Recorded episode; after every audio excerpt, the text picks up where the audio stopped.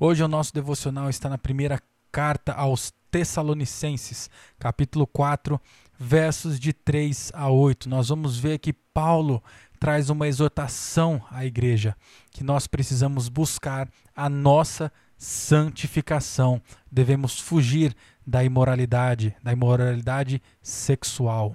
Então vamos ver o que Deus nos diz através de Paulo na primeira carta aos Tessalonicenses, capítulo 4, versos de 1 a 8.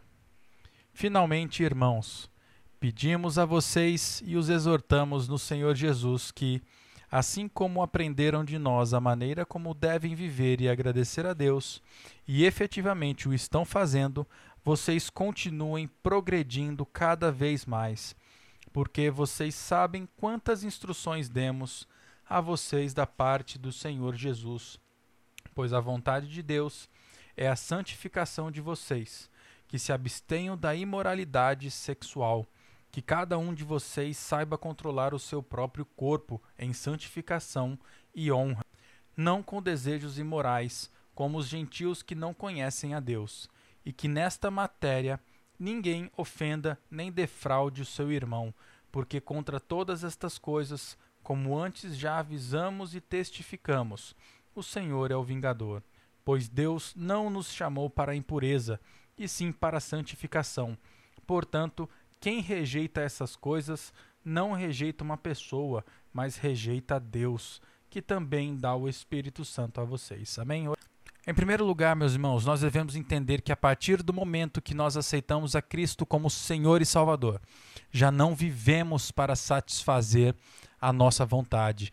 Já não vivemos para os nossos desejos, nós vivemos para Cristo, nós vivemos para o reino de Deus.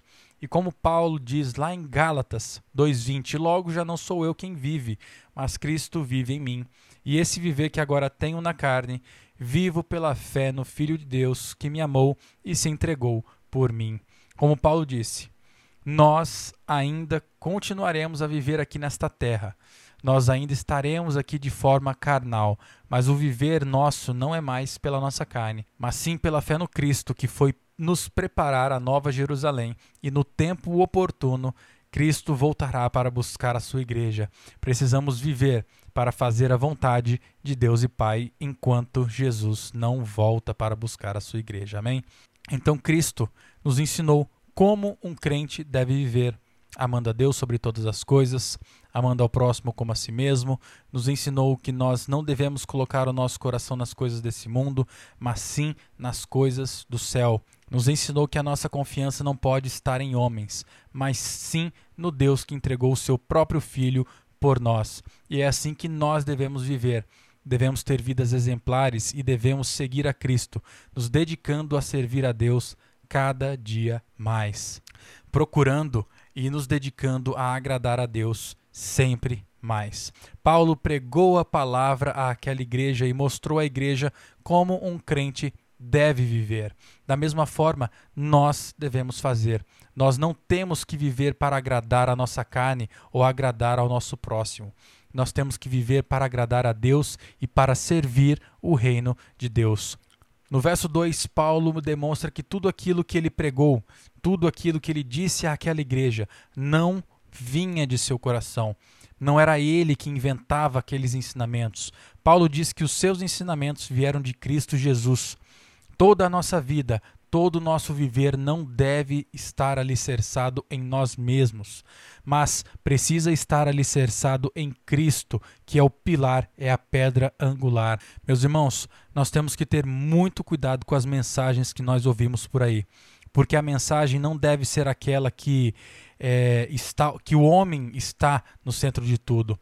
Esse tipo de mensagem pode trazer um conforto momentâneo, mas não traz arrependimento e não traz transformação. Toda mensagem pregada deve estar alicerçada somente na Bíblia e na palavra de Deus. E depois que Paulo disse àquela igreja como deve ser a vida de um crente, como deve ser a vida de um cristão, depois de dizer que aqueles ensinamentos não eram dele, mas sim de Cristo Jesus, Paulo continua a dizer àquela igreja no verso 3 que a vontade de Deus é que tenhamos uma vida santa. Quando estamos em Cristo, não deixamos de ser pecadores, mas devemos entender que precisamos deixar a prática do pecado. Estamos aqui nessa terra de passagem. A nossa pátria verdadeira não é nenhum país desse mundo.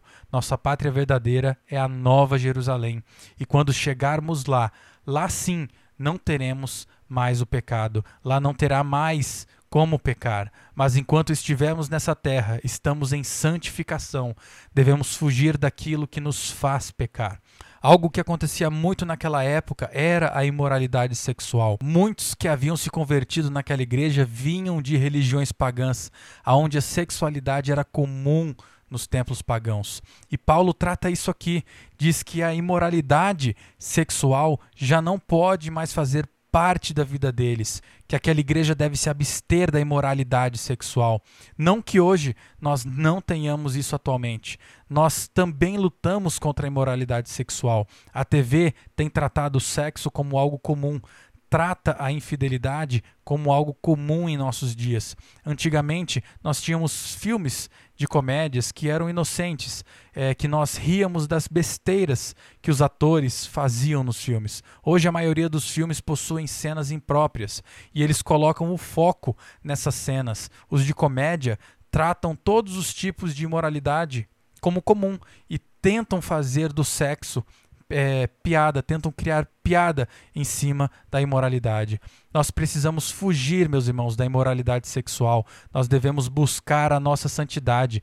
Mesmo o mundo indo em um caminho contrário. Nós não podemos seguir o fluxo. Nós devemos seguir o contrafluxo. Nós devemos estar alicerçados no mandamento que Cristo nos deixou. O sexo é algo criado por Deus para se viver dentro do casamento. Então, depois de pedir para que aquela igreja busque a santificação e fique longe da imoralidade sexual, Paulo pede para que os irmãos tenham autocontrole do corpo para santificação e honra. No grego, essa passagem também pode ter o sentido de se casar, ou seja, o que Paulo está dizendo aqui é que aqueles que vivem com desejos sexuais, que não viva de forma imoral, que não peque contra Deus. Para aqueles que são casados, que se atenham ao seu cônjuge, que se atenham ao seu casamento.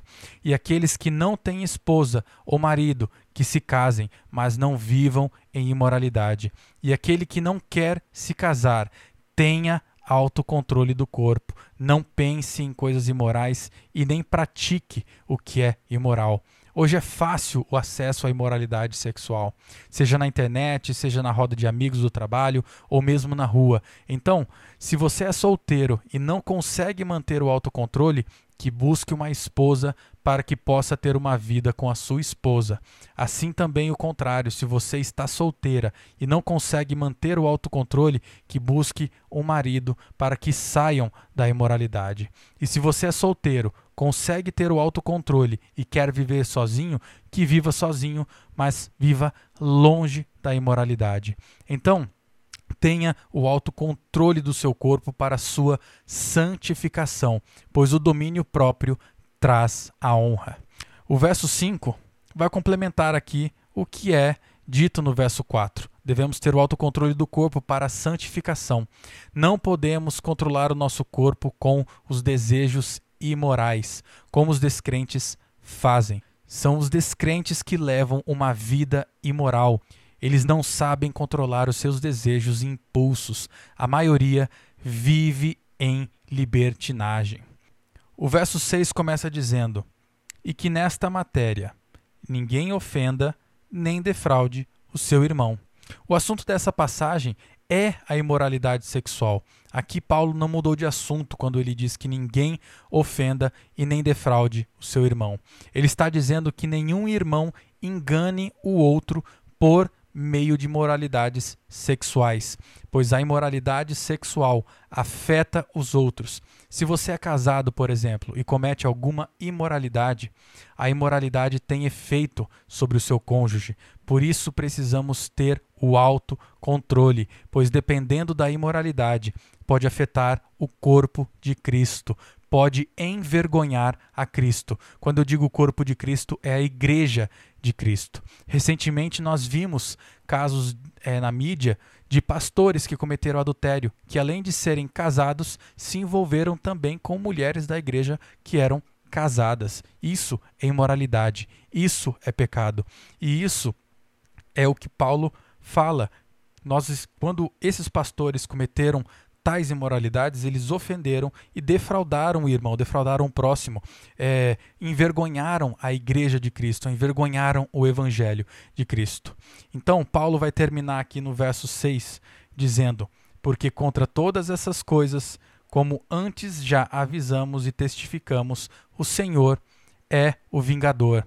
Aqueles que cometem tais práticas sofrerão as consequências pode não ser aqui nessa terra, mas irão sofrer. Se você não tem o autocontrole, ore a Deus para que você possa ter o autocontrole do seu corpo, para que você não cometa e não caia em pecados imorais. Paulo vai continuar no verso 7 nos dizendo que nós não fomos chamados por Deus para ser impuros, não fomos chamados por Deus para cometer atos impuros.